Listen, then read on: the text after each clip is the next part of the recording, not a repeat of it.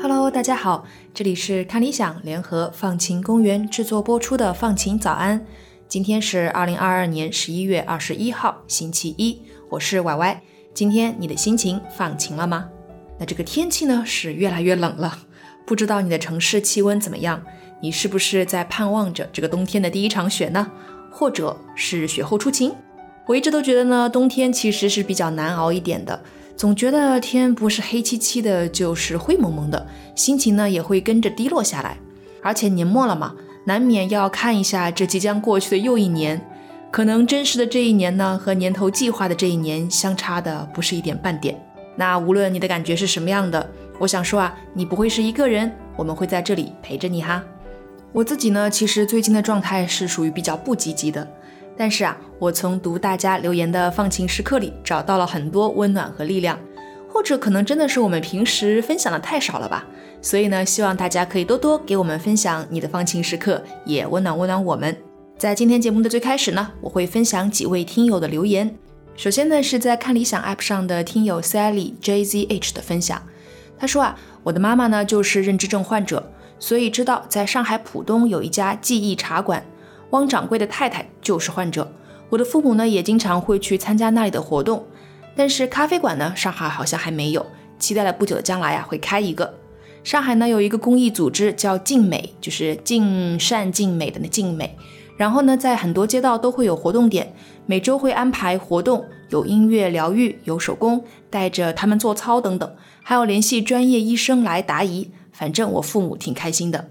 这条留言呢，其实和我们在上周一的节目里分享的台湾样记忆咖啡馆的故事就很像啦。那都是在为不幸得病的患者们提供更多的支持，让人觉得特别开心。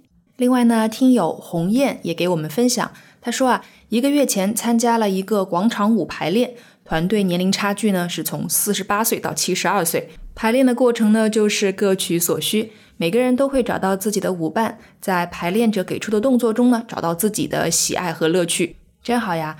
就是从生活里找到运动的挑战和快乐，这大概是我们无论在什么时候都应该鼓励自己去做的事情吧。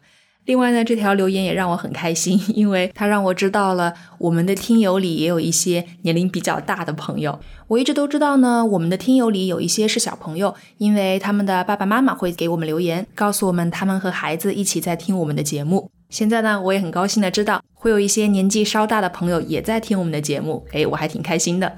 那在小宇宙 App 上呢，也有很多朋友给我们留言了，比如说听友冷落无声诗桂花，他就说呢。最近的放晴时刻真的是去 Lily Time 那家听障者咖啡馆了。有一位听障店员拿了一袋子花上到二楼来给每位女士发一朵。那第一个给到的就是我，我惊喜的接受了。但是呢，后面几位顾客啊，估计是不需要或者是担心收费，就选择了拒绝。到最后，店员就有点着急了，拼命想要解释，把花留下，然后才一个人走了。跟以前经历过的强买强卖相比呢，那一次我真的觉得特别温暖。毕竟是第一次收到花花呀，有一点点伤心。为什么大家会怀疑这份好意呢？嗯，有不少朋友呢都给我们上周一的节目留言，说节目啊让他们想起在上海的熊爪咖啡和 Lily Time。那其实我们在第一季的节目里呢也讲过他们的故事。我自己呢也去过 Lily Time。小声说一下，我就没有敢接受免费的花。回过头来，现在想一想啊，我当时确实是担心是不是收下花之后需要额外收钱什么的。然后当对方说免费的时候呢，好像又不好意思再去接过来了。这么直白的自我剖析，我都脸红了呢。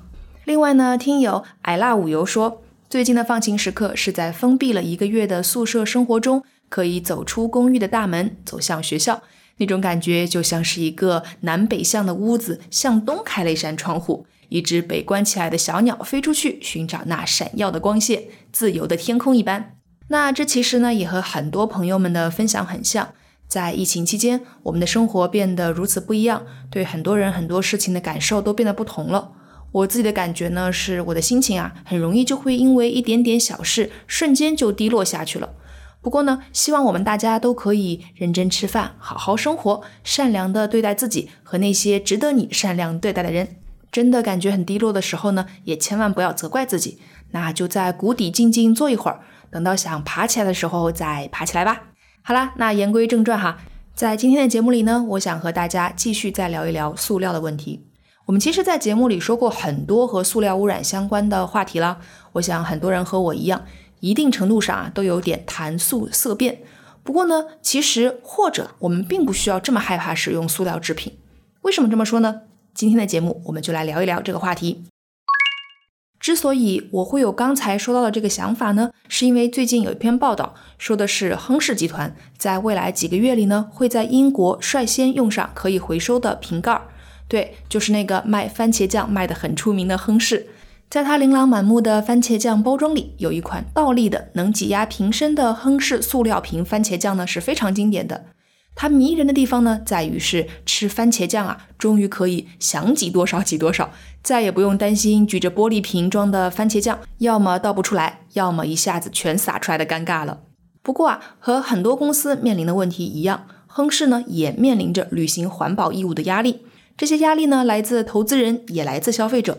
它现有的瓶盖呢，是用硅胶和塑料材料混合制成的，特殊的比例和设计啊，可以让人们在挤番茄酱的时候呢，可以控制好分量。但是呢，混合的材料让回收瓶盖变得不太可能，因为呢，还不存在一种方法可以低成本的把两种材料分离之后再分别回收。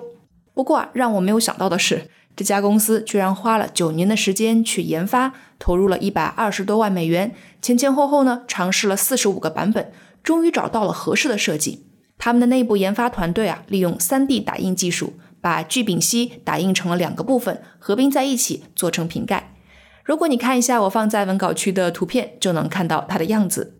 瓶盖一边的小口子呢，就是番茄酱的出口。当使用者挤压瓶身并且松开之后呢，盖子里的空气可以通过这个口来回吸，这样就可以控制倒出来的番茄酱的分量了。那这么漫长的项目周期和高昂的花费，并不是随便一家公司就可以负担得了的。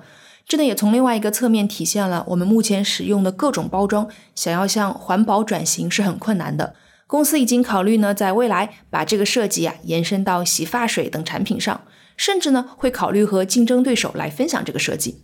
我们的节目关注过很多塑料污染的问题，感觉大致上啊，塑料包装目前的进化趋势呢，大概有这么两个方向。一个呢是研发可降解的塑料，让它们最终可以融入微生物循环。不过，按照目前的技术发展来看，这个是比较困难的。无论分解成多少的分子，微塑料呢还是会在很长的时间里存在在土壤或者水源里，不能融入微生物的循环。那另一个方向呢，就是尽量多回收利用已有的塑料制品。所以大家的发力方向啊，尽量都是用单一材料的塑料。单一材质的塑料很容易理解，就是整个产品的制作材料呢只有一种，和它相对应的就是复合材料，指的是两种或两种以上不同物质以不同方式组合而成的材料。那复合材料的好处呢，是它可以发挥各种材料的优点，克服单一材料的缺陷，比如说有一些可能是硬度不够，或者是不够耐热等等。但是单一材质的好处呢，是它非常便于回收循环利用，不再需要进行材料的分解。有研究报告说呢，二零二零年到二零二五年之间，单一材料的塑料包装市场将会有爆发式的增长。所以，我们并不需要谈塑色变，而是呢要找到更好的使用塑料的方法。目前，按照性能最能够承担这样单一材料大任的呢是聚乙烯 （PE） 和聚丙烯 （PP）。在二零二零年的时候，聚乙烯呢占到了全球单一塑料包装薄膜市场份额的百分之五十，聚丙烯呢占到了百分之四十一点七。虽然材料摆在了那里，但是怎么把它融入到自家的产品设计里面去，在保证产品功能的同时啊，又更加环保，其实是一个不小的难题。要不然，亨氏怎么被卡了九年才找到了一点突破呢？最近一两年啊，不管是中国还是外国的日化企业，或者是他们的上游企业，都在研究改良自己产品里的泵头，就是大家平时用的洗手液啊、沐浴露啊用的那个泵头，对，就是按一按就能洗香香的那个。那你可别小看它，传统的泵头呢，通常要有九到十块不同的材料组成。比如说弹性元件呢，大多需要金属弹簧，用来给泵口的管子灵活封口的球状体，通常是玻璃球，还有塑料材料等等。像美国的瑞玛仕集团就推出了单一聚丙烯制作而成的 Mono 二一泵头，它呢已经被联合利华的一个洗护品牌 Love Beauty and Planet 使用了。在中国，位于苏州的天舟包装有限公司，还有位于中山市的联昌喷雾泵有限公司，都推出了自己的全塑泵，就是全塑料泵头。当然了，除了用好现有的材料之外，大家也都在探索新的塑料材料。一种叫 PCR 的材料引起了大家的注意。当然，这里的 PCR 不是核酸测试的缩写哈，它是指 Post-Consumer Recycled Material，中文直译呢就是消费后回收塑料。它可以由废弃塑料回收后制作出来新的塑料颗粒。那这种新的塑料颗粒的结构和回收前的塑料结构基本就相同，这样就达到了可以循环使用塑料的目的。聊到这里，你是不是松了一口气？那就算是使用塑料，只要用得对，还是可以减少对环境的污染的。那如果我们的听友里有在英国生活的朋友，就请留心一下，看看会不会在超市遇到新包装的亨氏番茄酱啦。其他地方的朋友呢，也可以留心观察一下身边使用的小东西，看看他们是不是其实啊已经是精心设计、方便回收的单一塑料制品了。好了，那这就是今天的放晴早安，祝你拥有放晴的一天。我是歪歪，拜拜啦。